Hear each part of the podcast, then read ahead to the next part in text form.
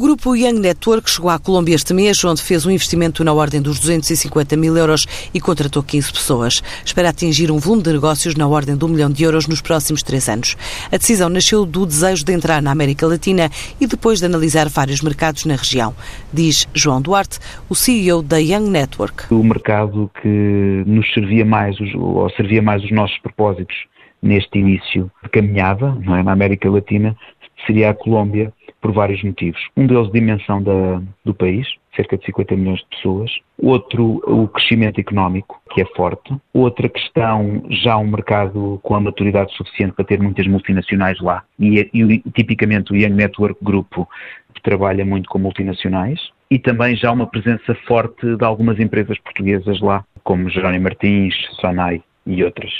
Em resumo, estas condições tornaram uh, a nossa opção pela Colômbia. O investimento inicial, uh, estamos a falar de 250 mil euros, mas acreditamos que o investimento vai ser maior. E esperamos, ao fim de três anos, estar a faturar um milhão de euros e também aí esperamos estar a faturar mais, mas é a nossa previsão conservadora. A empresa quer focar atenção no mercado colombiano, um dos membros da Aliança do Pacífico com maior crescimento, apesar de ter estudado outros países vizinhos. Estivemos a estudar vários mercados, entre os quais Chile, Peru e Colômbia, sobretudo estes três, são os três mais interessantes nesta fase. Portanto, o próximo passo será o Chile ou o Peru?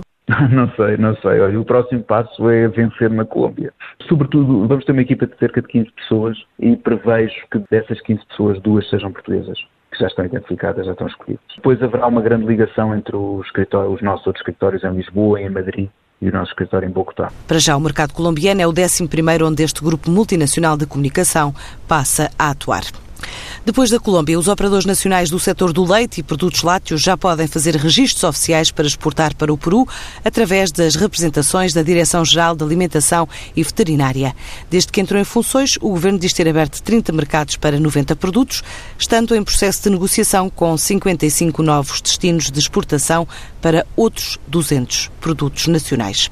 A empresa mineira Savana, sediada em Londres, quer fazer prospecção de lítio em Portugal, o minério usado no fabrico de baterias usadas na eletrificação de automóveis e doméstica. Esta companhia compra uma posição maioritária de 75% da empresa que detém os direitos de exploração na mina do Barroso, no Conselho de Boticas, em Trás-os-Montes, e de acordo com o comunicado, a mina terá um plano aprovado, além do estudo de impacto ambiental e licença válida por 30 anos, desde a data de concessão até 2036.